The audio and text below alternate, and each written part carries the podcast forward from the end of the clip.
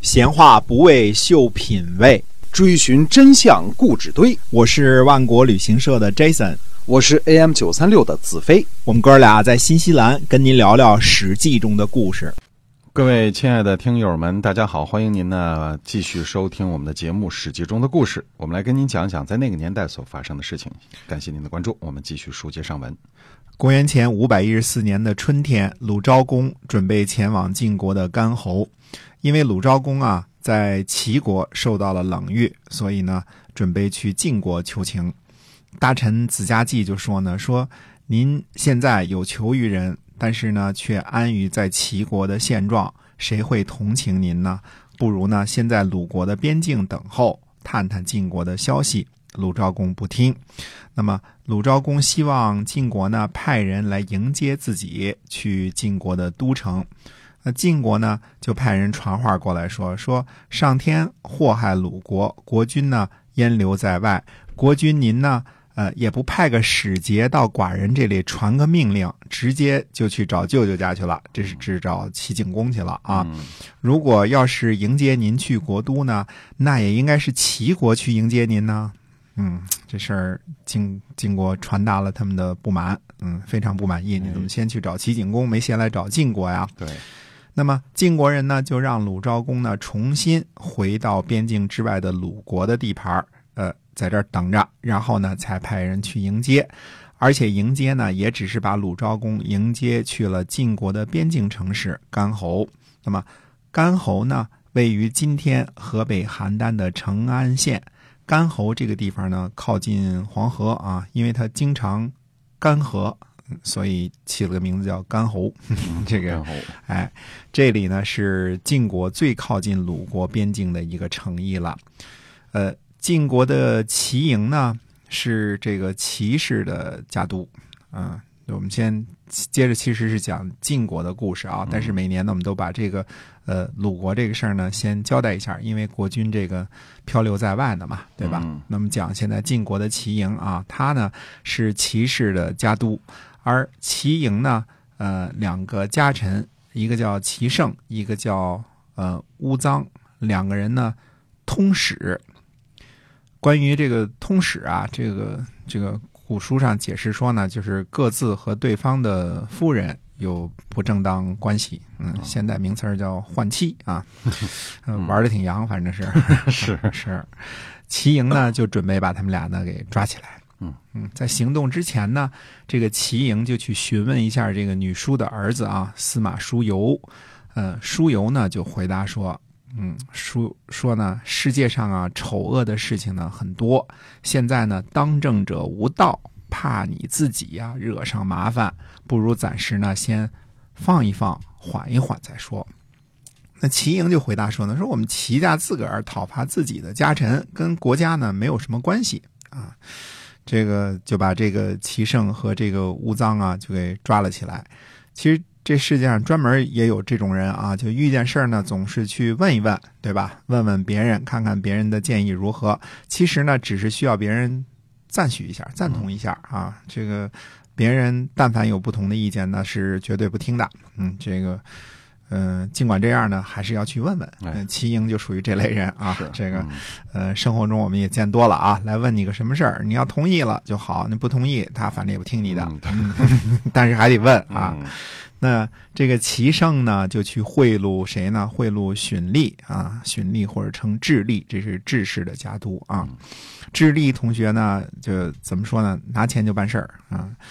他呢，就去找了这个晋清公，嗯，不知道说了点什么这个那个的啊，说了一些个谗言。晋清公呢，一怒之下呢，就把这个家督啊，这个齐营给抓了起来。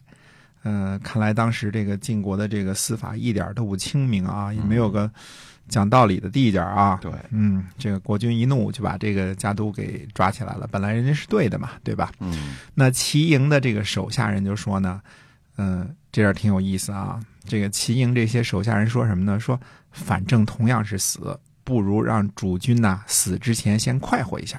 嗯。于是呢，这些家臣就自己做主呢，就把这个齐胜和和这个乌臧啊给杀了。嗯，叫你有作风问题是吧？啊，直接给杀了。嗯，通事。嗯，这下呢，其实可捅了娄子了，呃，因为既然国君已经介入了，那就不是这个怎么说呢？主君私讨家臣那么简单了，对吧？嗯、晋清公的愤怒呢，可想而知啊。呃，于是呢，就把这个齐莹和他的同党杨师我呢，都给一块儿杀了。嗯，那么前面我们说过啊，杨师我是杨师我是杨蛇书相的儿子，因为杨蛇氏的封地在杨，所以这个家族呢以封邑为姓。那么，呃，这是杨姓的公认的祖先啊。我们说木易杨啊，这是公认的祖先。那么讲到这儿呢，我们还得追溯一下啊，就是又说起这个这个春秋第一大美人了，算是个续篇吧。因为呃，杨蛇书相呢娶的是谁呢？娶的是申公乌臣和夏姬的女儿。杨蛇书相呢，这个他妈妈本来想让书相呢，呃，娶他这个娘家的人，就是这个他妈妈娘家的人。嗯但是呢，这个，呃，这个书相呢不同意，因为这个书相的父亲的这个妻妾呀、也应该是大多娶的这一族的人，因为这两族呢都是姬姓。其实这个我们说过，这个这个周朝的变姓制度啊，嗯就是同姓不通婚啊，这个这是变姓制度所不鼓励的，因为都是姬姓嘛，同姓结婚呢不利于生育啊。啊，这是当时的理论。那么，呃，杨蛇书相呢就跟他妈说了，说这个我呢，呃，妈很多啊，姬妾很多嘛，这他爸爸对吧？对，但是呢，兄弟们不多，嗯、这是什么原因？就是变性之路嘛，对吧？他说我呢不想再娶舅舅家的姑娘了，嗯。杨蛇书相他妈就说呢，说这个夏姬啊，克死了三任丈夫啊、一个这个子蛮，对吧？一个是这个夏玉书啊、嗯然后还有后来的这个连尹相老，对吧？一共是三任丈夫。他说克死了三任丈夫，一个国君，这是陈灵公啊，还有一个儿子，这是夏征书，而且呢灭亡了陈国，流放了两位大夫。说怎么能娶他的闺女呢？嗯，他说我听说呀，这个最美丽呢，一定藏暗藏着罪恶。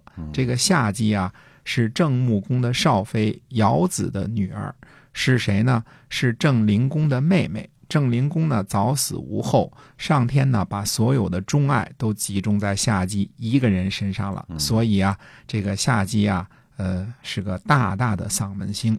往昔呢，有仍是生了个女儿，人长得很美，头发黑亮，光可见人，人们呢叫她玄妻。呃，乐正呢后魁娶了她做妻子，生了儿子呢伯封。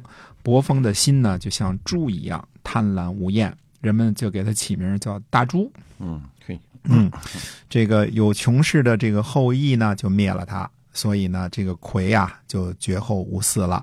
而且三代之所以灭亡，嗯、公太子申生被废，都是美女惹的祸。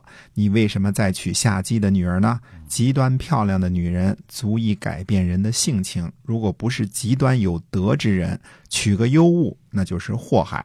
看来啊，这个夏姬自个儿漂亮啊，生的闺女也漂亮啊。这个，呃，书相呢，听他妈这么一说呢，嗯，就不敢娶了，对吧？老太太有学问啊，这个引经据典啊，这个夏朝的事儿都知道，这个嗯呃，也是个大大的文化人啊。这个后羿什么的这些故事啊，都是夏朝的一些传说，并不见于正史记载。但是，并不是说这些不可靠啊，因为好多历史呢，都是三代的历史，都是口口相传传下来的没有啊。文字的嗯记载，嗯但是我们也不能说它可靠，因为毕竟没有其他的佐证了。对，后来呢，晋平公听说了，听说这事儿了，于是呢就下令呢强迫杨蛇书相呢娶了这个夏姬的女儿。嗯，看来这个晋平公是不信这个邪的啊，嗯呃漂亮了反倒嫁不出去啊，哪有这事儿啊，对吧？去吧，你就娶，嗯，呃，杨氏书下呢就娶了这个夏姬的女儿，然后生了谁呢？生了杨十我。这个孩子生下来的时候啊，书相的嫂子呢就去向书相的妈妈报信儿，说大兄弟媳妇儿生了个儿子。嗯，老太太呢就前往去看看，对吧？前往看事的这个这个路上呢，走到了堂上，听见哭声就拒绝进去，而且打道回府了。这老太太说呢，说这个孩子哭的是豺狼之声，一定是狼子野心啊。说不是这个人呢，是不会败了杨蛇一家的，所以呢，连看都不看了。哎，你说这老太太会，嗯嗯，懂鼓还会听声儿啊？啊，这个听出来这个豺狼之声，小孩哭怎么能哭出豺狼之声来？不知道、啊，饿极了吧？饿极了，哎，这个这个事儿呢，就赶得凑巧，偏偏呢，杨师我呢和这个齐营是一党，所以呢，也就株连被杀了，呃，败了杨蛇一家啊。呃，我就说，怨不得这个姓杨的都是这个美女帅哥呢啊，遗传基因好啊。这个这是什么？这是这个春秋第一大美女的遗传啊。对，哎，女儿也漂亮，后代都漂亮哈。哎嗯，阳这个地方呢，今天的山西洪洞是杨姓的最早的发祥地啊。这个，呃，姓杨的帅哥美女们，这个有时候去这个山西洪洞看看啊，嗯这是。呃，羊舌书巷这个这个最早的封地，也是杨师我的封地啊，嗯这个是算是杨姓的这个发祥地吧。嗯，那么这集呢，这个讲这个齐氏和羊羊蛇氏的这个在晋国的覆灭啊。嗯嗯，那我们呃下回呢再讲这个覆灭之后呢，这些个田产权利怎么分配。好的，我们今天啊《史记》中的故事先跟大家讲到这儿，感谢您的收听，我们下期再会。再会。